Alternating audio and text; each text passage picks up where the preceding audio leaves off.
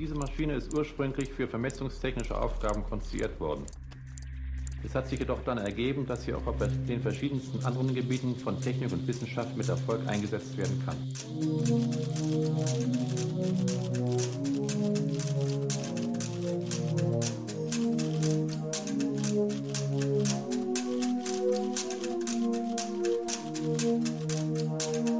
Hi, are we on now? Buna, Cyril. Hallo Timeless. Ich muss erstmal in meine Notizen gucken, um was ging es denn heute?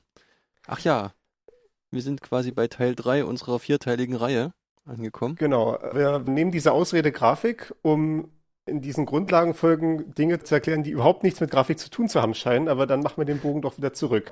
Wir hatten ja angefangen mit der Speicherhierarchie in der Folge 007, was erstmal nichts wirklich zu tun haben schien, aber ich habe das da dann den Bogen nochmal geschlagen zur 2D-Grafik und wir werden heute wieder etwas machen, was auf den ersten Blick naja, nicht so einen offensichtlichen Bezug hat zu dem, was wir in der nächsten Folge machen wollen, nämlich 3D-Grafik.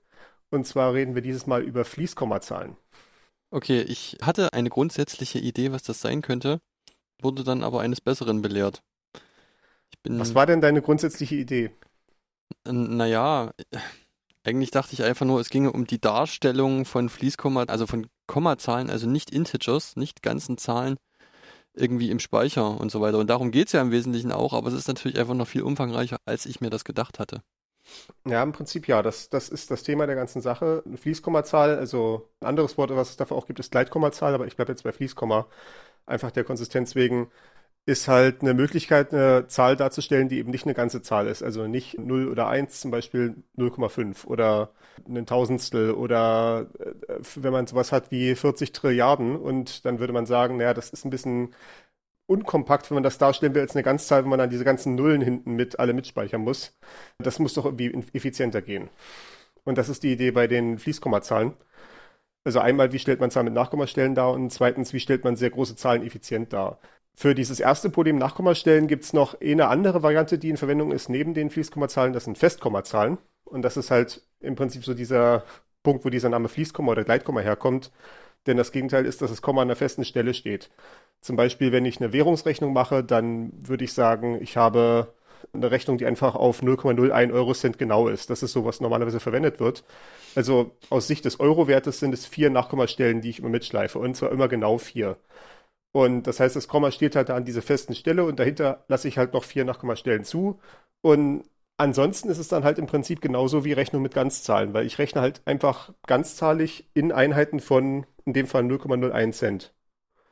Oder halt, was auch immer meiner Anwendung gerade erforderlich ist. Es ist, ich weiß gar nicht, ob es irgendwo anders zum Einsatz kommt, außer bei Währungsrechnungen. Ich habe es zumindest in der Praxis noch nicht so wirklich gesehen vielleicht auch, wenn man das irgendwie sehen würde, würde man halt gar nicht drüber nachdenken, dass das eine Festkommazahl in dem Moment ist. Also ich meine, man, kann natürlich sowas machen, dass man irgendwie ein Gerät hat, was zum Beispiel Druck misst und dann sieht man das misst in Millibar und dann kommt eine Ganzzahl raus. Dann könnte man sagen, ja, technisch gesehen ist das eine Festkommazahl in Bar mit drei Nachkommastellen, aber äh, man wird es halt einfach als Ganzzahl auffassen in dem Fall, in der kleineren Einheit. Naja, das ist ja im Prinzip auch so die Festkommazahl.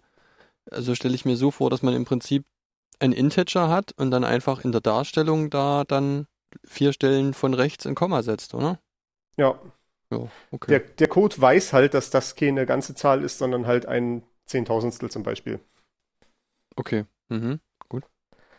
Ähm, wir sehen also, das ist noch nicht sehr flexibel, diese ganze Sache. Man kann zwar prinzipiell Nachkommastellen darstellen, aber es ist halt nicht so flexibel, wenn man jetzt zum Beispiel sehr viele Nachkommastellen haben will oder man noch nicht genau vorher weiß, wie viele Nachkommastellen man braucht. Und es löst auch dieses zweite Problem nicht, wie man große Zahlen effizient darstellen kann. Vorteil gegenüber den Fließkommazahlen ist allerdings, dadurch, dass wir mit ganzen Zahlen rechnen, ist das Ganze schneller und genauer. Also das ist so eine so eine äh, konventionelle Weisheit, die man so hat als Programmierer, wenn man irgendwie mit Ganzzahlen auskommt, dann ist es immer schneller, weil das halt einfachere Rechnungen sind, als wenn man mit Kommazahlen anfängt. Wenn wir jetzt dem gegenüberstellen die Fließkommazahlen, dann brauchen wir irgendwie ein neues Schema, wie wir Zahlen darstellen können. Wir gehen jetzt nicht einfach mehr mit diesem Modus von der Ganzzahl. Wir zählen einfach 0, 1, 2, 3, 4, 5, 6 und so weiter hoch, bis wo immer wir hinwollen. Oder bis worunter wir hinwollen, weil wie wollen wir zählen zu 0,3 zum Beispiel. Wir brauchen irgendwie eine andere Idee. Und die grundsätzliche Idee hat man eventuell noch aus dem Mathematikunterricht in der Oberstufe in Erinnerung. Wenn man da wie mit sehr großen oder sehr kleinen Zahlen hantiert hat, gibt es diese sogenannte wissenschaftliche Zahlennotation. Also wenn ich zum Beispiel sagen will 1,2 Milliarden, dann könnte ich halt hinschreiben 1, 2, 0, 0, 0, 0, 0, 0, 0, 0. Ist aber unhandlich. Und dann sagt man stattdessen diese ganzen Nullen, streiche ich alle weg und mache stattdessen so eine Zehnerpotenz, die ich dahinter multipliziere. Und dann wäre 1,2 Milliarden zum Beispiel 1,2 mal 10 hoch 9. Oder wenn ich sagen, ich habe eine Kommazahl wie zum Beispiel 200.000stel, dann würde ich nicht sagen 0,000002, wo ich jetzt schon beim Sprechen überlegen muss, ob ich dann die richtige Anzahl Nullen gesagt habe, sondern ich sage sowas wie 2 mal 10 hoch minus 6. Also ich habe meinen 2, meinen tatsächlichen, äh, ja, den, den, Wert quasi. Und ich habe halt quasi noch die Anzahl Nullen, um die ich dann halt schiebe mit diesem mal 10 hoch irgendwas. In dem Fall halt mal 10 hoch minus 6. Das heißt, ich gehe von der 2 aus und ich schiebe dann das Komma 6 mal nach links und dann habe ich halt wieder meine 0,00002, wenn ich die ganzen leeren Stellen mit Nullen auffülle. Mhm. Ja, okay. Soweit bekannt, ja. Und das ist eine interessante Idee weil ich bin jetzt relativ unabhängig von der Größenordnung. Ich kann jetzt als nächstes halt auch sagen, anstatt 1,2 Milliarden, also 1,2 mal 10 hoch 9, kann ich auch sagen 1,2 mal 10 hoch 100 zum Beispiel. Und das wäre ja eine Zahl, die äh, würde wahnwitzig viel Platz brauchen, wenn ich die ganz normal hinschreiben würde mit irgendwie 98 Nullen. Wenn ich sie allerdings einfach so hinschreibe, habe ich ja nicht wesentlich mehr Platz verbraucht. Das ist also eine interessante Idee, wie ich diese, äh, wie ich diese große Bandbreite von Zahlen in verschiedenen Größenordnungen darstellen kann. Ich brauche halt immer nur ein paar Stellen, die halt signifikant sind. Also halt, es wäre natürlich jetzt blöd, wenn ich jetzt sage, ich habe so eine Gleitkommazahl, wo äh, so eine hundertstellige Zahl, wo dann wirklich alle Stellen irgendwas enthalten. Also der Trick ist halt zu sagen, die meisten Sachen sind null oder die meisten Sachen interessieren mich halt einfach nicht. Wenn ich jetzt irgendwie was habe, was irgendwie in der Größenordnung von Milliarden ist, dann kommt es im Zweifelsfall nicht so drauf an, was jetzt eine Einerstelle oder der Zehnerstelle oder so vorkommt. Ja. Ich habe halt meine gewisse Menge von signifikanten Stellen, die irgendwie immer etwa gleich groß ist. Also je nach Anwendung dann vielleicht so zwei Stellen oder vier Stellen oder vielleicht auch sechs Stellen, wenn ich irgendwie sehr genau rechnen will. Aber wenn ich bei 10 hoch 100 bin, dann interessiert mich schon die 10 hoch 80 Stelle nicht mehr.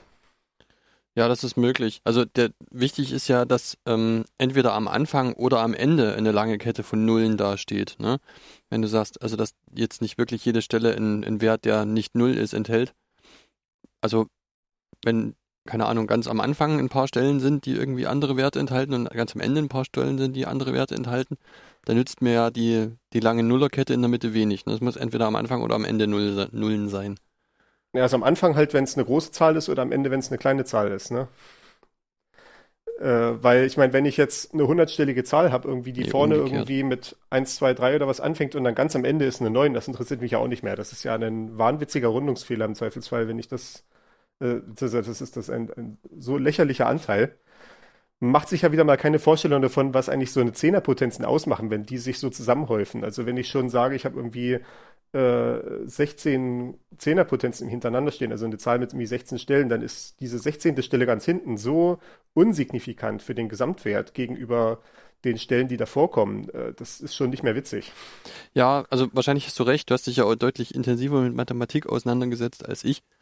Ähm, ich kann nicht sagen, klar, in, also in, bei solchen Größenordnungen ist es dann wahrscheinlich wirklich egal, ne? aber so im Bereich von 6, 7 Stellen ist es wahrscheinlich schon noch interessant. Aber da besteht natürlich ja, auch die Notwendigkeit nicht so sehr ähm, wenn man in der Physik guckt, so die Werte, die man mit der größten Genauigkeit kennt, die kennt man so auf zwölf Stellen genau. Das sind dann halt wirklich wahnwitzig äh, feinfühlige Experimente, wo dann irgendwie die Gravitationskonstante oder so bestimmt wird mit wahnwitzig feinfühligen Messapparaturen.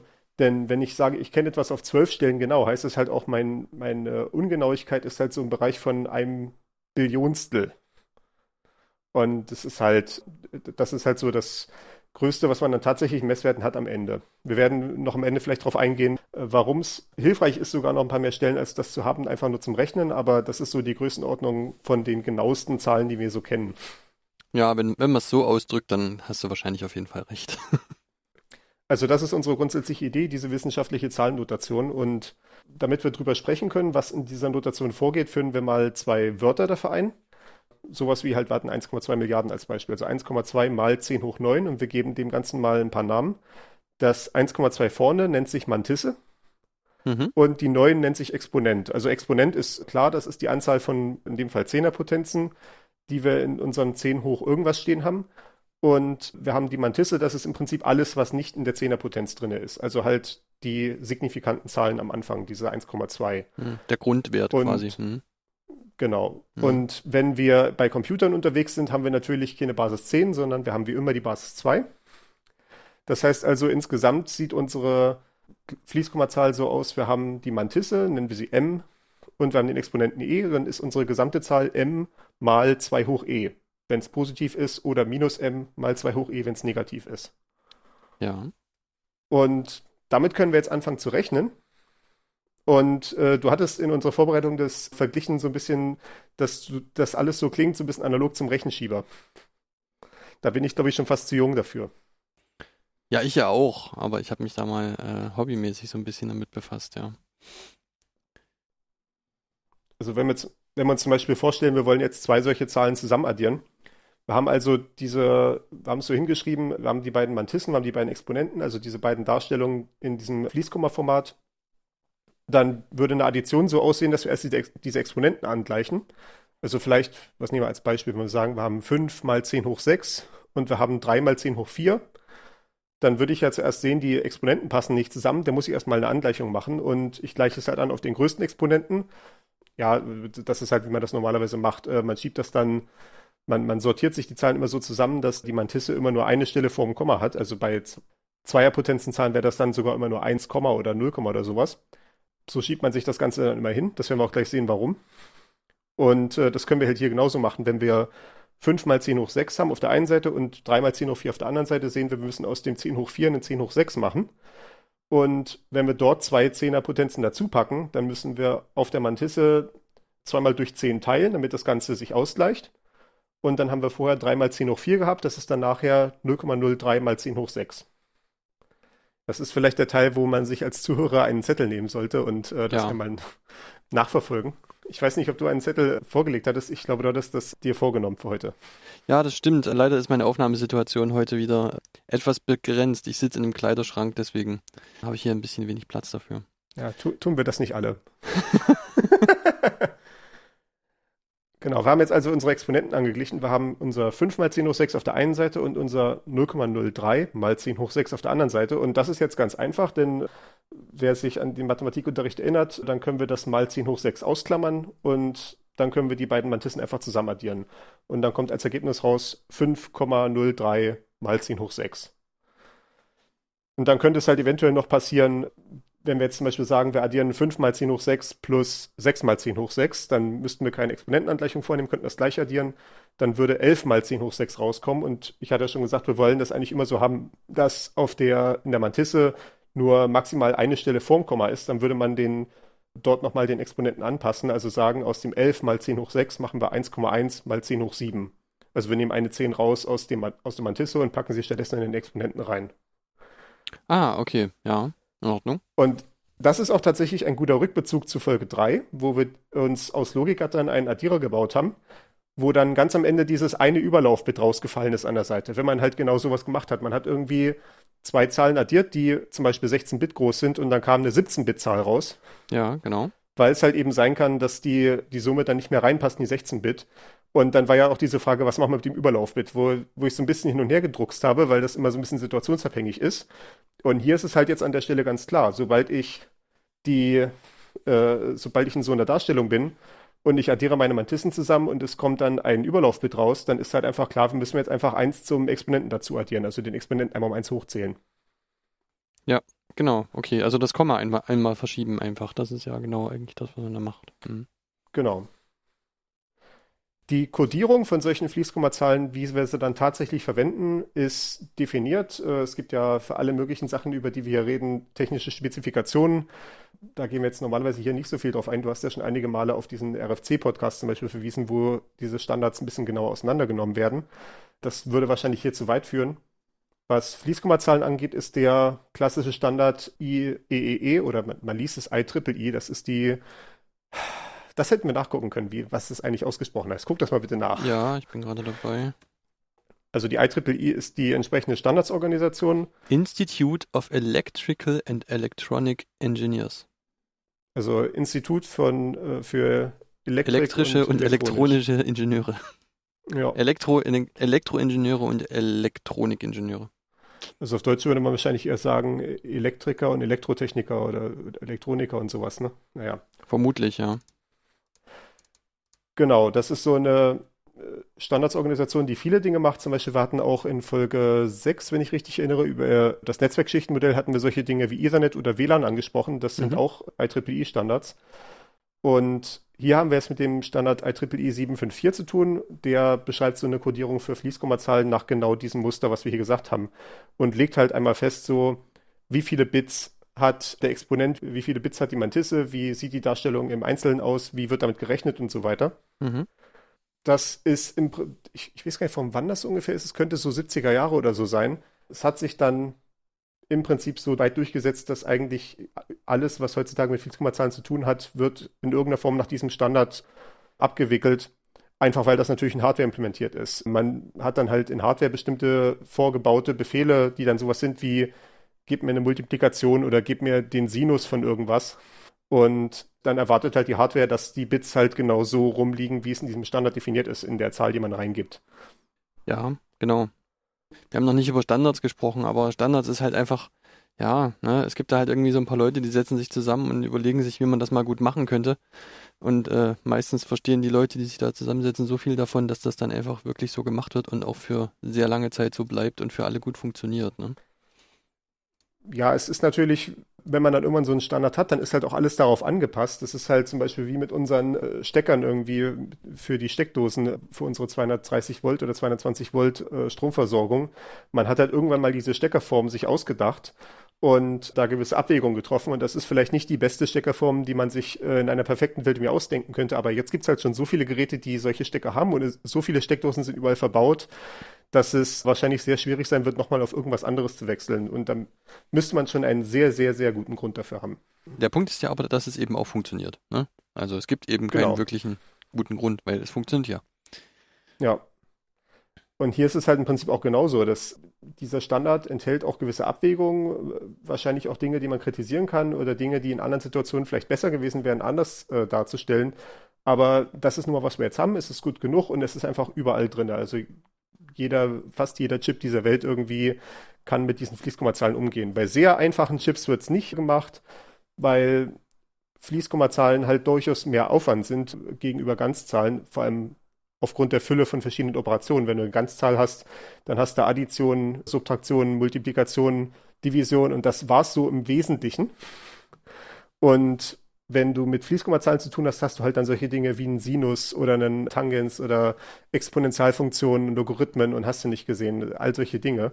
Das ist schon ein bisschen mehr Aufwand, deswegen bei, bei sehr, sehr, sehr kleinen Chips macht man das mitunter nicht, aber eigentlich bei immer mehr Dingen, weil ja die zunehmende Kompaktisierung von solchen Prozessoren auch erlaubt, immer mehr Funktionen reinzubringen, auch in die sehr kleinen und sehr günstigen Chips. Okay. Mhm. So, das ist unser kleiner Ausflug im Thema Standardisierung. Was sagt jetzt also dieser Standard noch? Außer dieser grundsätzlichen Idee von Mantissa und Exponenten. Eine Sache, die ich eben schon angesprochen hatte, ist, wir wollen uns nicht merken müssen, wo das Komma steht in der Mantisse. Wir stellen uns die immer so hin, dass nur eine Stelle vorm Komma ist, genau. Und wenn wir Basis 2 haben, dann haben wir ja im Prinzip, wenn wir nur eine Vorkommastelle haben, dann kann sie auch nur 0 oder 1 sein. Und der Trick ist halt, wenn wir das Komma so hinschieben, dass die Mantis immer mit 1, anfängt, dann können wir das 1, auch komplett sein lassen. Dann haben wir schon wieder was gespart, haben wir schon wieder ein Bit, was wir uns nicht merken müssen, weil es einfach immer gleich ist, was einfach implizit ist. Und dann speichern wir nur die Zahlen, die dahinter kommen. Also wenn ich jetzt meinetwegen. Ah. Ja, okay. Das funktioniert nur deshalb, weil wir eben im Binärsystem sind. Und es wird halt einfach immer, wir schieben einfach immer so lange rum, bis wir die erste 1 haben. So. Genau. Und an, da fangen wir dann mit der Zahl an und da die erste Stelle sowieso immer eine 1 ist, kann man sie dann in der Notation auch komplett weglassen, ja. Okay, jetzt. Genau. Äh, mhm. also wenn ich zum Beispiel die Zahl 5 als Fließkommazahl speichern möchte. 5 ist als Ganzzahl in binär 101. Ja. Ne, äh, es ist eine 4 und eine 1, keine 2, also 1, 0 und 1. Und Jetzt sage ich halt stattdessen, ich schiebe jetzt halt mein Komma so hin, dass es passt. Wär, das Triviale wäre halt zu schreiben 101 mal 2 hoch 0. Also gar keinen Exponenten in irgendeiner Form. Aber ich schiebe jetzt meine Kommas so hin, äh, ich schiebe die, das Komma zweimal nach links, dann habe ich 1,01 mal 2 hoch 2. Und dann habe ich halt genau diese Darstellung, dass meine Mantisse mit 1, anfängt und dann schmeiße ich das 1, komplett weg. Ich merke mir nur das, was dahinter kommt, nämlich 0, 1. Und halt den Exponenten 2. Ja. Okay. Das sind halt sogenannte normalisierte Zahlen. Die einzige Ausnahme, die dafür gemacht wird, ist, wenn man sehr kleine Zahlen haben möchte, die bei der Null in der Nähe sind, dann brauche ich auch mal eventuell ein paar Zahlen, die mit 0, anfangen. Stimmt. Und äh, in, insbesondere die Null selber, ne? weil die Null hat gar nichts. Ja. Und äh, wenn ich jetzt sagen würde, ich hätte halt diese Darstellung, wo die 1, implizit ist und habe ansonsten alles 0, dann wäre es halt eine 1. Weil dann habe ich halt Mantisse 0, 0, 0, 0, 0, aber die 1, da vorne kommt ja noch dazu. Und dann ist halt die Mantisse insgesamt 1 und der Exponent ist 0, also verschiebt sich auch nichts an den Kommas. Und dann wäre das eine 1. Also die Frage wäre dann, wie stelle ich eine 0 dar? Und zwar, wenn der Exponent den kleinstmöglichen Wert annimmt. Normalerweise ist der Exponent dann sowas wie äh, zum Beispiel so, äh, so eine Ganzzahl mit Vorzeichen, also sowas wie minus 126 bis plus 127. Und wenn es der kleinstmögliche Wert ist für den Exponenten, also zum Beispiel in dem Fall minus 126, dann ist jetzt die Ausnahmeregel, dass die Mantisse implizit mit 0, anfängt stattdessen. Das sind dann sogenannte subnormale Zahlen. Und damit kann ich diese, im Prinzip diese kleine Lücke im Wertebereich ausgleichen, dass halt auch die Null und Zahlen ganz in der Nähe von der Null gut dargestellt werden können. Im Rahmen der Präzision, die uns diese Gleitkommazahl bietet. Wenn der Exponent die, den niedrigsten möglichen Wert annimmt. Ah ja, okay. Ja, ich verstehe. Weil dann also braucht man eben vorne äh, sehr, sehr viel Platz. Ja, okay. Mhm normalerweise will man ja auch, hat man dieses 1, auch wenn man schon bei negativen Exponenten ist, denn wenn ich halt zum Beispiel sowas sage wie 1 mal 10 hoch minus 5 oder 1 mal 10 hoch minus 30 oder so, dann kann ich halt trotzdem noch dieses 1, haben, weil ich ja trotzdem noch, dann habe ich halt noch in meiner Mantisse die anderen Stellen alle übrig für tatsächliche Werte. Während halt, wenn ich jetzt sage, ich habe 0, dann kann ich ja nur noch die Hälfte der möglichen Werte darstellen, weil ich, ja, weil dann sich alles in diesen verbleibenden Zahlen abspielt. Ja. Also ich könnte ja genauso wie ich sagen kann, halt 1 mal 10 hoch minus 5 könnte ich halt auch sagen 0,1 mal 10 hoch minus 4. Und ich könnte prinzipiell alles mit 0, abdecken, indem ich halt sage, die Matisse ist immer 0, und danach irgendwas. Aber dann habe ich halt im Prinzip ein Bit an Möglichkeiten in der Matisse verloren und kann nur halb so viele Zahlen darstellen auf jeder Größenordnung. Ja, das stimmt. Das ist okay. ja genau die Sache bei diesen ganzen Bit-Operationen. Man möchte ja möglichst viel Informationen aus diesen paar Bits, die man hat, rausquetschen. ja. Und deswegen ist dann manchmal so ein bisschen Trickserei erforderlich.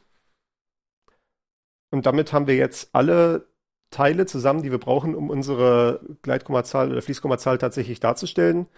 Und es gibt dann verschiedene Genauigkeitsstufen, die dort definiert sind, eben danach, wie viele Bits man zur Verfügung hat. Also IEEE 754 sagt dann halt eine Belegung der Bits für, wenn ich 16-Bit habe oder wenn ich 32-Bit habe oder wenn ich 64-Bit habe. Also so die üblichen Größenklassen von Werten, die so ein Prozessor mit einmal behandhaben kann.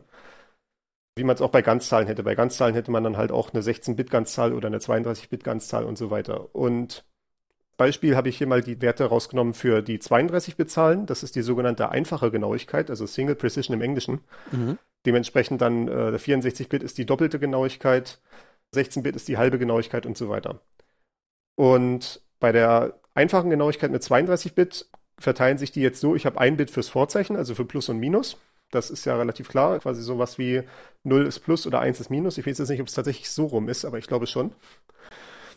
Dann habe ich 8-Bit für den Exponenten. Das hatte ich ja eben schon gesagt, hier ein Exponent so im Bereich von minus 126 bis plus 127. Und da habe ich 8 Bit dafür. Das sind auch so ein paar Spezialwerte, da kommen wir gleich drauf. Und wenn ich von den 32 Bit also ein Bit fürs Vorzeichen abgebe und 8 Bit für den Exponenten, bleiben noch 23 Bit übrig für was, für das, was in IEEE 754 als signifikant bezeichnet wird. Und das ist diese Mantisse, aber ohne das führende 1, oder 0, je nach Situation. Ja, genau, weil ansonsten wären es nur noch 22. Hm, verstehe. Genau. Und wir hatten eben gesagt, wie der Signifikant zu interpretieren ist, hängt vom Exponenten ab. Wenn ich halt diesen kleinstmöglichen Exponenten habe, also minus 126, wenn ich das richtig erinnere, ja. dann haben wir diese subnormalen Zahlen. Ansonsten haben wir für die meisten Exponenten normalisierte Zahlen, die mit dem 1, in der Mantisse anfangen. Und bei 127 habe ich ein paar spezielle Werte kodiert. Also dieser ganze Exponent 127 ist nur dafür gedacht, ein paar magische Werte sozusagen zu codieren, die eigentlich gar keine richtigen Zahlen sind, aber die sehr sinnvoll sind zu codieren in diesem Fließkommazahlenformat, damit einfach jede Rechenoperation wieder eine Fließkommazahl ergibt. Das ist ja so ein bisschen diese Frage, die wir auch schon bei Ganzzahlen hatten. Was passiert jetzt halt zum Beispiel, wenn wir zwei 16-Bit-Ganzzahlen addieren und es kommt dann halt was raus, was zu groß ist am Ende, ne? Dann haben wir halt dieses Überlaufbit und wir müssen irgendwie sehen, wo wir bleiben. Und bei den Fließkommazahlen haben wir halt diese Möglichkeit zu sagen, Überlauf können wir prinzipiell darstellen durch, wir machen den Exponenten einfach ein bisschen größer. Wenn wir jetzt addieren zwei sehr große Gleitkommazahlen und wir kommen jetzt darauf, dass wir diesen größtmöglichen Exponenten erreichen, was passiert dann? Dann erhalten wir eine Zahl, die nicht nur im Prinzip, sondern tatsächlich unendlich ist. Oder auch zum Beispiel, wenn ich sage, ich mache eine Division von 1 durch 0 dann würde, wenn man das mit Ganzzahlen macht, würde der äh, Prozessor einen Fehler werfen. Das kommt dann darauf an, wie das Betriebssystem damit umgeht, wenn solche Fehler passieren. Also eventuell wird dann das ganze Programm gebrochen wegen Division durch Null. Mhm. Wenn man eine Gleitkommazahl durch Null teilt, dann hat man halt die Möglichkeit, dass es diesen Unendlichwert gibt. Also es gibt einmal plus unendlich und einmal minus unendlich. Dann kann halt bei 1 durch 0 einfach plus unendlich rauskommen. Oder bei minus 1 durch 0 kommt minus unendlich raus es ist immer ein bisschen schwierig, sich das herzuleiten, also warum das jetzt plötzlich unendlich wird, ne? Es ist halt motiviert, wie gesagt, davon, dass jede Rechenoperation, wo ich zwei Fließkommazahlen reingebe, wieder eine neue Fließkommazahl rausgeben muss. Oder, oder gut, es gibt auch nicht nur, es gibt auch äh, Rechenoperationen, die nur eine Zahl nehmen. Zum Beispiel, wenn ich einen Logarithmus nehme. Der Logarithmus hat die Eigenschaft, wenn man einen Logarithmus von 0 nimmt, dann kommt minus unendlich raus. Das kann man sich angucken, wenn man sich mal anguckt, wie so eine Kurve aussieht für einen Logarithmus. Dann wird man halt sehen, wenn man halt den Wert 0 haben möchte, da geht es dann halt gegen minus unendlich die Kurve. Also ja, immer weiter aus dem Bildschirm raus nach unten. Mhm.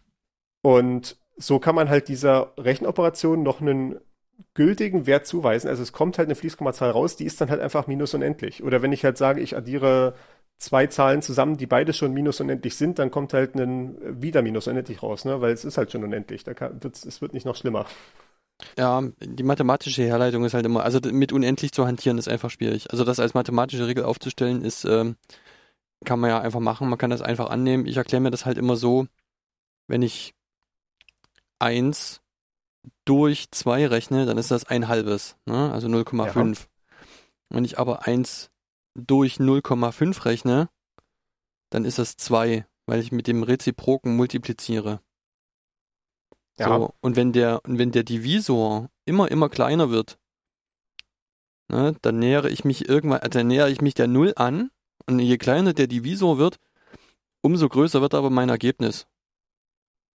Das bedeutet, wenn ich bei der Null ankomme, dann muss es einfach unendlich werden. Also das ist das, wie ich mir das herleite. Ich bin nicht sicher, ob man das als Hörer gut verstehen das, kann. Das, das ist letztendlich auch, wie, die, wie das in der Mathematik argumentiert wird. Ja, genau. Wenn man sowas sagt wie, also ich meine, Mathematiker würde nicht sagen, 1 durch 0 ist unendlich, weil unendlich ist halt nur ein Symbol und keine richtige Zahl aus Sicht des Mathematikers. Mhm. Aber es ist halt eine Sache, die konsistent gegen äh, unendlich konvergiert. Egal, aus welcher Richtung man sich an das Problem annähert. Ja. Und das, deswegen kann man diese Definition so einführen und das ist dann noch konsistent miteinander. Es gibt auch ein paar Dinge, die kann man nicht konsistent machen.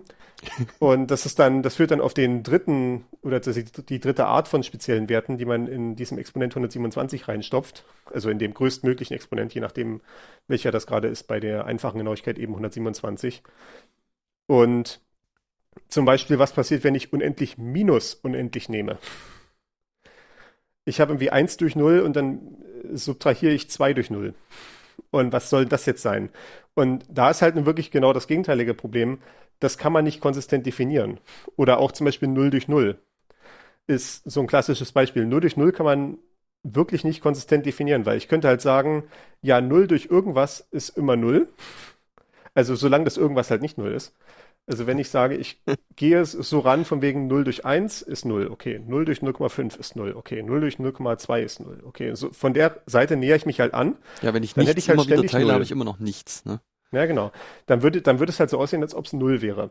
Wenn ich aber sage, ich komme aus der Richtung 1 durch 0 ist unendlich, anderthalb durch 0 ist unendlich, ein Viertel durch 0 ist unendlich, ein Viertel durch 0 ist unendlich, ein Achtel durch 0 ist unendlich, dann sieht es halt so aus, als ob dieses, dieser Bruch 0 durch 0 am Ende unendlich sein sollte. Also je nachdem, aus welcher Richtung man sich annähert, kommt man auf unterschiedliche Ergebnisse. Und äh, Das Einzige, was man letztendlich sagen kann, ist, also eigentlich ist es keine richtige Zahl, was da rauskommt. Und das haben die Leute, die sich diesen IEEE 754 Standard ausgedacht, einfach kackdreist dann reingeschrieben. Ja, äh, 0 durch 0 ist not a number.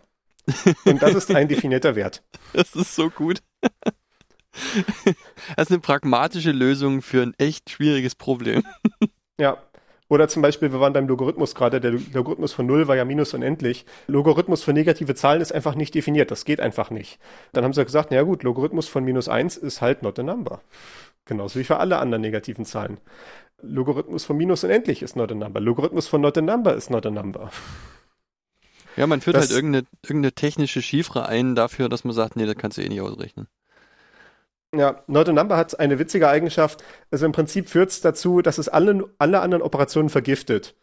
Wenn man irgendeine Rechneroperation macht, wo irgendwelche Werte reingeben. Also ich rechne irgendwie a mal b plus c minus d oder was, aber irgendeine von den Zahlen war not a number, die ich reingegeben habe. Dann kommt immer wieder not a number raus, weil sobald es keine Zahl ist, kann ich nicht mehr damit rechnen.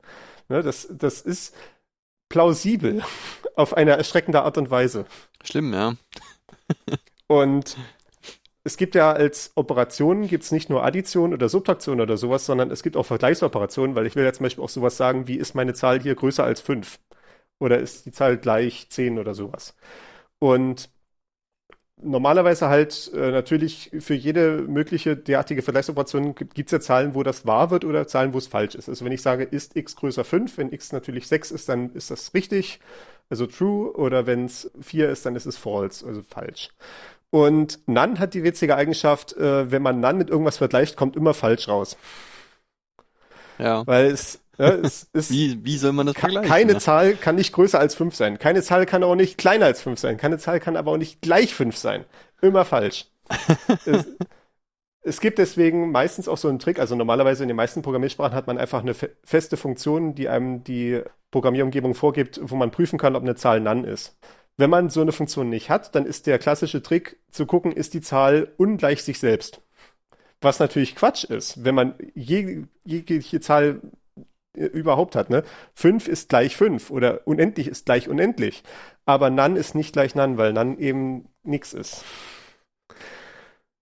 Ja, okay, klar. Also, weil, wie willst du was, was keine Zahl ist, mathematisch irgendwie mit irgendwas anderem, was keine Zahl ist, vergleichen? Ja, okay. Ja, genau. Ja, es ist, ist, wie gesagt, es ist plausibel auf eine verstörende Art und Weise. Ja. Okay. Ja, ist wirklich witzig. So, wir haben jetzt noch so ein, damit haben wir so den, Eine den Sache noch. wesentlichen Block. Ja, Eine Sache noch, was mir gerade noch aufgefallen ist. Äh, warum reden wir jetzt von, 100, von minus 126 bis 127? Wir reden ja von 8 Bit, ne? Es sind äh, 256 mögliche Werte. 128 ist die Hälfte davon. Vom Bereich 0 bis 127 sind das 128 Werte, aber ich fange halt dann im negativen Bereich bei minus 1 direkt an. Dann müsste ich doch bis minus 128 gehen können, oder? Ah, ich glaube, dass das, das Problem ist, dass, also normalerweise, wenn man eine 8-Bit-Ganzzahl hat, ist die minus 128 bis 127. Genau. Mhm. Und dann ist das tatsächlich, äh, dann, dann, dann muss ich ja in Errata gleich mal einfügen, dass die Erklärung vorne war nicht ganz korrekt in dem Sinne, dass von diesen Werten nehme ich nicht den Exponent minus 126 für subnormale Zahlen, sondern einen davor, weil die Idee, dass ich das so hingeschrieben hatte, war, dass man halt einen der Exponentenwerte braucht für die subnormalen Zahlen. Man braucht also ganz unten, man braucht einen ganz oben für diese magischen Werte für unendlich und none. Ja. Und dann hat man halt die Werte dazwischen für tatsächliche normalisierte Zahlen und der Bereich wird definiert als minus 126 bis 127. Ah, okay, man nimmt also einfach die zwei Bits irgendwie für irgendwelche Sonderfälle weg. Die zwei, die zwei Zustände, ja. Ja, die zwei Zustände, ja, genau. Okay. Also quasi alles Exponent, alles 0 ist subnormale Zahlen, Exponent alles 1 ist unendlich und none. Und die Zahlen dazwischen werden dargestellt als minus 126 bis 127 Exponentwerte. Okay, gut, in Ordnung. Ja, dann, dann werden wir die Shownotes nochmal dahingehend anpassen nachher, dass das alles richtig reflektiert ist. Es, es, es hilft immer noch mal darüber zu sprechen. Ja, deswegen machen wir das ja hier. Live-Fact-Checking. Aber durch den komplizierten Teil mit dem Bits hin und her schieben sind wir jetzt erstmal durch. Und wir haben jetzt noch so ein paar kleine Anmerkungen dazu, um das Ganze ein bisschen in Kontext zu setzen. Also ich hatte schon so anklingen lassen, Fließkommarechnungen werden zunehmend in Hardware dargestellt, äh, eben aufgrund dessen, es, es, es hat halt einen gewissen Aufwand, das zu machen. Also man muss halt da schon ein paar tausend oder zehntausend Transistoren halt verwenden darauf, diese ganzen Berechnungen zu implementieren. Die entsprechenden Addierwerke, die ganzen Operationen wie Angleichung von Exponenten und sowas so ein Kram wie äh, dann Winkelfunktionen und was nicht alles. Es ist schon aufwendig, aber mittlerweile kann man das selbst bei relativ günstigen Chips auch haben. Bei, bei sehr, sehr kleinen Chips, die dann so im Kostenbereich so einzelnen Cent liegen, die dann so als Bauteile für irgendwelche äh, Haushaltsgeräte oder so verwendet werden, hat man es mitunter noch nicht. Aber eigentlich heutzutage so was alles, was man irgendwie im weiteren Sinne als Computer bezeichnen würde, kann auch Fließkomma-Rechnungen in Hardware machen. Also ein Telefon auf jeden Fall, einen, im Computer halt die CPU auf jeden Fall, im Computer vor allem dann die GPU und das ist ja dann genau der Bogenschlag zum nächsten Mal zu der 3D-Grafik. Da werden wir dann sehen, warum Grafikprozessoren so viel mit Fließkommazahlen zu tun haben. Okay. Wenn man nun gerade keine Hardware-Implementation zur Hand hat von Fließkommazahlen, kann man das Ganze auch in Software machen. Ich erinnere mich auch, als ich im Informatikstudium saß, wir hatten eine Vorlesung im, ich glaube, dritten Semester oder so, wo es dann auch mal ein paar Vorlesungen um Fließkommazahlen ging. Und mir ist dann langweilig geworden, weil ich mit dem Thema grundsätzlich schon vertraut war. Deswegen habe ich dann angefangen, eine Software-Implementierung von Fließkommazahlen zu schreiben. das war so ein schöner Satz. Mir, mir war im Unterricht langweilig. Ja, ja. Naja, wenn man das Thema halt schon kennt. Ne? Und und das läuft dann halt im Prinzip ja, äh, relativ einfach, weil alles im Prinzip kann ich dann doch wieder auf irgendwelche Ganzzahloperationen zurückführen, wie ich das ja bei der Addition schon äh, habe anklingen lassen. Also man kriegt halt diese Fließkommazahlen rein, die halt diese entsprechende Bitaufteilung haben, also irgendwie hier ein Bit fürs Vorzeichen, acht Bit für den Exponenten und so weiter und so fort. Dann pflückt man die ganzen Teile auseinander, dass man dann einzelne Ganzzahlen hat, mit denen man was machen kann. Dann macht man halt genau diese Regeln, wie ich das gerade gesagt hatte, hier Exponenten angleichen, Mantissen addieren, Überlauf ausgleichen und so weiter und so fort. Und ja, ich, ich bin tatsächlich damals nicht sehr weit gekommen, weil natürlich die Vorlesung deutlich schneller rüberging, als ich das irgendwie nachimplementieren konnte. Ich hatte aber, glaube ich, eine vollständige Implementierung von Addition und Subtraktion, die sogar unendlich und None und so weiter richtig handgehabt hat. Ja, also, ja, okay, man zerpflückt das dann so in die, in die einzelnen Rechenschritte, ja. Ja, das ergibt Sinn. Und dann muss der, muss der Computer ja wieder nur mit Integers im Prinzip hantieren, ja. Okay. Ja, genau. Allerdings natürlich hat man dann halt mehr Einzelschritte, die man dann halt ausführt in einzelnen Prozessortakten, während so eine Hardware-Implementation könnte das dann halt quasi in Anführungszeichen alles in einem Takt machen. Dadurch, dass es halt auf wirklich elektrischer Ebene zusammengeknotet ist und nicht ja. noch durch ein Programm irgendwie vermittelt werden muss. Also bei einer Software-Implementierung von Fließkommazahlen würde ich so mit einem Slowdown von Faktor 10 rechnen, mindestens mal. Ja, und dann noch Bus und alle möglichen Dinge, die man da so verliert, ne? Mhm, okay. Also wenn man die Möglichkeit hat, dann will man natürlich definitiv mit einer Hardware-Implementation rechnen. So in den 90er Jahren war das dann auch noch so, da gab es so spezielle Fließkomma-Chips, die man sich extra dazu kaufen konnte, wo es dann auf dem, auf dem Mainboard so einen Slot gab, wo man dann so einen extra Chip reinstecken konnte. Also bei dem ursprünglichen 8086 und so weiter gab es dann halt den 8087. Das war dann halt der Co-Prozessor für Fließkommazahlen. Den konnte man sich dann halt dazu kaufen. Und das ist ja dann wahrscheinlich auch der Ursprung der Grafikkarten, nehme ich an. Ja, gut, das, das ist nochmal, da stecke ja, ich tatsächlich nicht so genau drin, wie dort die Historie ist, aber zu der Zeit waren Grafikkarten auch alle noch zweidimensional und da haben die noch nicht wirklich viel mit Fließkommazahlen zu tun gehabt. Ah ja, okay, gut. Was relativ witzig ist bei Fließkommazahlen, da gibt es so ein paar sehr antiintuitive Fallstricke. Ich habe im Physikstudium, bevor ich Informatik studiert habe, hatte ich ja Physik studiert und dort hatte ich eine, gab es eine Vorlesung namens Computational Physics, wo es im Prinzip so halt eine Programmiereinführung für Physiker und dort ging es aber auch um dieses Thema so numerische Darstellung und Genauigkeiten und Fehler und sowas alles. Und da hat man mal diese ganzen Effekte gesehen, was bei Fließkommazahlen schiefgehen kann. Das eine, was schiefgehen kann, ist, ich rechne halt die ganze Zeit mit Binärzahlen und nicht jede kompakt darstellbare Dezimalzahl ist auch eine kompakt darstellbare Binärzahl. Also wenn ich in Binärzahlen, äh Quatsch, wenn ich in Dezimalzahlen sowas habe wie 0,3 durch 0,2, dann sehe ich halt, okay, das ist einfach 3 durch 2, das ist 1,5. Wenn ich aber in Binärzahlen bin, dann ist diese 0,3 ist in binär dargestellt, ich glaube 0,10101010 für immer für unendlich halt. Also es ist halt so eine Zahl, die ja unendlich viele Nachkommastellen dann hat letztendlich. Und das heißt, wenn ich mit dem dann, Ding dann rechne, habe ich halt das Problem, dass ich von diesen unendlich vielen Stellen halt nur die, zum Beispiel, wie viele hatten wir gesagt, 23 Bit nur tatsächlich habe, wenn ich so eine einfache Genauigkeit habe. Oder bei doppelter Genauigkeit wäre es dann, glaube ich, so 46 Bit oder sowas. Ja. Oder 47.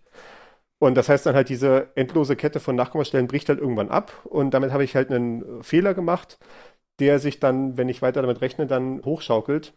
Und zum Beispiel, wenn man in, ich hatte dann hier in Python mal eingegeben als Beispiel 0,3 durch 0,2, dann sagt das Python, ja, klar, das Ergebnis ist 1,4999999999998. Weil es halt äh, nicht mehr versteht, dass das 1,5 ist. Da ist dann zwar so ein bisschen Logik drin, diese abgeschnittene Muster zu erkennen, aber sobald man dann halt rechnet damit, kommt dann halt nicht mehr genau das Richtige raus, genau das, richtige äh, unendliche Muster, sodass dann eben diese Verwirrung auftritt. Und wenn ich jetzt komplexe Berechnungen habe, dann können sich diese kleinen Rundungsfehler dann immer weiter aufschaukeln. Und das geht dann so weit, dass es tatsächliche Strategien gibt dafür, wie man diese äh, Fehler vermeiden kann. Das ist dann, womit sich in der numerischen Physik zum Beispiel befasst wird, wie man solche Berechnungen so machen kann, dass möglichst wenig Rechenfehler sich dann zusammenhäufen. Weil wenn ich sage, ich habe irgendwie eine bestimmte Berechnung gemacht, die einen großen Fehler erzeugt und dann damit weiterrechnet, dann häuft sich das halt immer weiter auf, wie so ein Schneeball, der dann zur, zur Lawine wird, während das Tal runterrollt. Ja. Und da muss ich dann irgendwie dafür sorgen, dass ich zuerst die Rechnung mache, die möglichst kleine Fehler machen, damit sich dann möglichst wenig aufschaukelt am Ende. Also wir haben als Beispiel verlinkt in der englischen Wikipedia, in der deutschen gibt es das leider nicht, ein Algorithmus, der einfach nur die Frage beantwortet, ich möchte eine bestimmte Menge von Zahlen zusammensummieren, die vielleicht sehr unterschiedliche Größenordnungen haben können. In welcher Reihenfolge soll ich jetzt eigentlich diese Zahlen summieren, damit der Fehler am Ende möglichst klein ist? Also sehr unterschiedlich im Sinne dahingehend, dass man sagt, man hat im Wesentlichen Zahlen, die man eigentlich als Integers darstellen könnte und man hat aber auch Zahlen, die man als Fließkommazahlen darstellen muss. Zum Beispiel, ne? oder ich Okay. habe halt sowas Mhm. wie eine Milliarde und ich habe auf der anderen Seite aber auch irgendwie Zahlen, die vielleicht äh, eine Millionstel sind. Ja. Und okay. ich will dann, und das ist ja dann auch so ein eventuell klassisches Problem. Also vielleicht habe ich ja dann eine große Menge von kleinen Zahlen, die sich zusammensummieren auf etwas, was einigermaßen respektabel ist. Und dann habe ich vielleicht, also sagen wir mal, konkretes Beispiel, ich habe irgendwie 10 mal 0,1 in meiner Liste stehen. Das würde ich dann aufsummieren zu 1. Und dann habe ich noch eine Milliarde dazu. Und ich will jetzt irgendwie den Mittelwert bestimmen. Und ich habe vielleicht nur so und so viele Stellen. Ich habe vielleicht nur neun Stellen in meiner, in meiner Mantisse. Und ich würde jetzt sagen, eine Million plus und dann halt diese Summe aus allem anderen, das wäre dann eine Million plus eins und dann würde ich halt vielleicht wirklich äh, eine Million eins rausbekommen. Oder eine Milliarde eins. Wenn ich aber jetzt sage, ich habe eine Milliarde plus 0,1, also wenn ich mit der Milliarde anfange und dann jedes einzelne 0,1 raufschmeiße, dann kann es halt sein, dass ich außerhalb des Bereichs bin, den ich überhaupt noch darstellen kann, weil ich halt in so einem großen Exponenten bin, dass dann das andere Ding, wenn ich die Exponenten angleiche, wird das einfach zu null.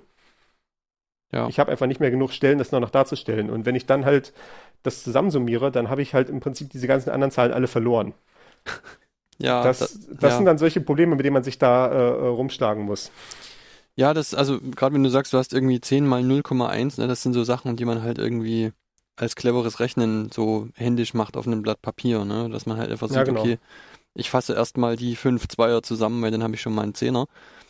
Und so, ähm, das ist natürlich technisch so hier nicht vorgesehen, ne? Da muss man sich dann als Anwender oder als Programmierer eben genau Gedanken drüber machen, ja. Okay, verstehe. Genau. Den Brückenschlag hatte ich jetzt im Prinzip auch schon gemacht. Äh, Beziehungsweise das werden wir dann beim nächsten Mal so richtig sehen, was es mit 3D-Grafik zu tun hat. Wir haben diese ganzen unterschiedlichen Fließkomma-Formate, was ich anklingen ließ. Wir haben diese einfache Genauigkeit, wir haben doppelte, wir haben halbe und so weiter. Und die haben alle so ein bisschen unterschiedliche Anwendungsfelder. Also wenn jemand in zum Beispiel wissenschaftlichen Berechnungen unterwegs ist, hat man meistens die doppelte Genauigkeit, eben damit man diese numerischen Rechenfehler ausschließen kann, möglichst weitgehend. Also selbst wenn ich irgendwie Messwerte habe, die am Ende nur vier Stellen Genauigkeit haben, wenn ich mit denen dann rumrechne hin und her, dann möchte ich gerne die doppelte Genauigkeit haben. Die hat, die hat wie viele Stellen? Also in Dezimal, glaube ich, so 16 Stellen ungefähr Genauigkeit im, in der Mantisse. Das Und ist schon auch da hat man- ne? Mhm. Da hat man genug Abstand, bis man dann tatsächlich mal ranstößt an diese Grenze. Es ist trotzdem noch durchaus ein Problem. Zum Beispiel, was wir in diesem Computational Physics Kurs auch gemacht hatten, ist numerische Integration. Wenn du so eine Funktion hast und willst das Integral bestimmen, das ist ja intuitiv gesehen die Fläche unter der Kurve. Und numerische Integration läuft dann halt so, dass man diese Fläche zerteilt in Rechtecke, also so quasi Streifen abtrennt und dann halt für jeden Streifen dann halt immer einen, den Funktionswert als Höhe nimmt und halt die Streifenbreite halt als äh, die Breite von dem Ganzen. Und dann summiert man das auf. Und natürlich aus mathematischer Sicht wird es halt immer genauer, je mehr Streifen ich nehme, weil ich immer besser diesen Kurvenverlauf nachfolge. Also wenn ich natürlich jetzt irgendwie nur drei Streifen hätte, dann wäre es halt eventuell sehr krude. Wenn ich jetzt irgendwie 30 Streifen habe, dann kann ich der Kurve halt genauer folgen mit den äh, Höhen der einzelnen Streifen. Und wenn ich drei Millionen Streifen habe, wäre es noch besser. Bei tatsächlicher Numerik habe ich aber dann das Problem, dass so je dünner meine Streifen wären, habe ich halt immer diese Multiplikation von einem Funktionswert, der vielleicht so was wie 2 ist oder sowas, ne? also irgendwie in der, immer in derselben Größenordnung bleibt, aber diese Streifenbreiten werden immer kleiner und immer feiner in immer kleineren Größenordnungen, sodass ich dann halt wieder anfangen würde, Probleme mit der Genauigkeit zu haben. Und das ja. haben wir dann tatsächlich so als Aufgabe gehabt, so, ja, hier ist eine Funktion gegeben, nehmen Sie mal das Integral von 0 bis 5 und in verschiedenen Streifenbreiten. Ne? Also angefangen vielleicht mit Streifenbreite 1 und dann irgendwie ein Zehntel und ein Hundertstel und ein Tausendstel und so weiter. Und dann tragen wir das mal alles auf und dann sieht man halt am Anfang so, nähert sich das dann an den tatsächlichen Wert an, weil natürlich am Anfang ist es halt einfach ungenau eben durch diese dicken Streifen. Und dann wird es relativ genau und irgendwann fängt es dann aber an zu rauschen, weil man dann an diese numerischen Fehler rankommt. Und das ist halt so ein Grund, warum man da die doppelte Genauigkeit haben will, damit man möglichst viel Platz hat um die genauen Werte zu kriegen aus solchen Integrationsverfahren zum Beispiel, bevor man in das Rauschen reinkommt. Man muss es dann natürlich trotzdem noch überprüfen, dass die eigenen Berechnungen irgendwie nicht dann plötzlich rauschen, wenn man mal statt mit 0,1 Intervallbreite mit 0,11 oder so rechnet. Wenn das dann halt einen drastisch anderen Wert geben würde, dann würde man halt sehen, dass da irgendein Problem vorliegt. Aber da hat man durch diese doppelte Genauigkeit ein bisschen mehr Platz darin. Es gibt auch, glaube ich, Vierfachgenauigkeit. Das ist 128 Bit, aber ich weiß nicht, ob es das überhaupt in Hardware gibt. Da würde naja, man dann das halt in Software ja. implementieren und dann hat man wieder das Problem, dass Software-Rechnen halt deutlich langsamer ist als Hardware-Rechnen. Ja, okay. Klar, logisch. Die einfache Genauigkeit hat man dann für 3D-Grafik. Und der Grund, dass man in 3D-Grafik sowas hat, ist halt, man, man hat halt so ja, ohne jetzt zu tief reinzugehen, weil das machen wir dann nächstes Mal. Man hat halt Szenen von, wo man Objekte hinstellt und diese Position der einzelnen Objekte, also wenn ich halt meinetwegen so einen Würfel irgendwo hinstelle, dann hat der halt acht Ecken und diese Ecken gebe ich dann an als Fließkommazahlen und dann wird dann halt zum Beispiel berechnet, wenn ich dann vier von diesen Ecken habe, habe ich eine ganze Fläche und dann sehe ich zum Beispiel, in welcher Richtung diese äh, Fläche zeichnet, äh, zeigt, was ich dann brauche, um dann zum Beispiel Lichteinfall oder sowas zu berechnen all diese Sachen oder auch zu berechnen, wie aus welchem Winkel ich jetzt raufgucke auf das Ding oder so. Das sind dann alles Fließkommaberechnungen und die dann auch zum Beispiel diese Winkelfunktionen und sowas relativ häufig verwenden. Ja. Und da reicht für gewöhnlich einfache Genauigkeit, denn die ist, gerade wenn man dann mit Grafikkarten rechnet, ist dort deutlich mehr Kapazität vorgesehen für diese einfachen Berechnungen, also in der einfachen Genauigkeit. Und dann wird man ein paar Rundungsfehler bekommen. Dann wird man halt irgendwie den Lichtvektor oder die, die, die Lichtstärke auf der Oberfläche ausrechnen. Und am Ende hat man vielleicht wirklich einen Tausendstel Rechenfehler, also einen, einen 0,1 Prozent oder so. Aber das sieht man halt nicht. Was das niemand sehen egal. kann, ja, genau. Ja? Das sind dann halt Effekte, die werden für einen Wissenschaftler desaströs, wenn irgendwie schon in der vierten Nachkommastelle irgendwas falsch ist. Aber wenn ich halt drauf gucke und es sieht halt noch alles plausibel aus, dann ist das nicht schlimm, wenn da irgendwie ein Zehntel Prozent Rechenfehler war. Ja. Es gibt auch halbe Genauigkeit mit 16-Bit und es gibt auch die, sogar Viertelgenauigkeit mit 8-Bit, was wahnwitzig ist, weil Viertelgenauigkeit heißt halt, man kann 256 Zahlen insgesamt darstellen. Das ist schon erstaunlich wenig am Ende für Fließkommazahlen, kommt aber tatsächlich auch zum Einsatz und zwar bei neuronalen Netzwerken. Da merkt man sich die Aktivierungsschwellen und äh, Aktivierungsintensitäten von den einzelnen Neuronen mitunter in dieser halben Genauigkeit oder Viertelgenauigkeit, einfach weil man dann Speicherplatz sparen kann, weil man dann halt nur die Hälfte oder nur ein Viertel des Speicherplatzes braucht, um diese ganzen Zahlen sich zu merken. Ja, okay, das ist nachvollziehbar. Hm. Das werden wir eventuell mal machen, wenn wir uns irgendwann mal unweigerlich mit maschinellen Lernen auseinandersetzen. Aber das, denke ich mal, wird noch ein paar Folgen dauern, bis wir so weit sind, dass wir da mal richtig reingehen. Ja, ein oder 20, ja. okay. Ich bin gespannt, wie das jetzt noch mit der, mit der Grafik zusammenkommt. Ja, ich, ich bin auch gespannt. Wir planen die Folgen ja nicht weiter, als worum es grundsätzlich geht. Wir arbeiten immer eine Folge aus und dann machen wir die fertig und dann kommt die nächste dran. Von daher, ich bin mal gespannt, wie die nächste Folge wird, aber ich denke mal, äh, wir haben jetzt eine gute Grundlage gelegt. Ja, genau. Wir gehen jetzt noch die Notizen korrigieren, was unsere Exponentenzahlen angeht und dann kommt die nächste Folge in drei Wochen. Damit könnt ihr rechnen. Genau. Bis zum nächsten Mal. Ciao, ciao.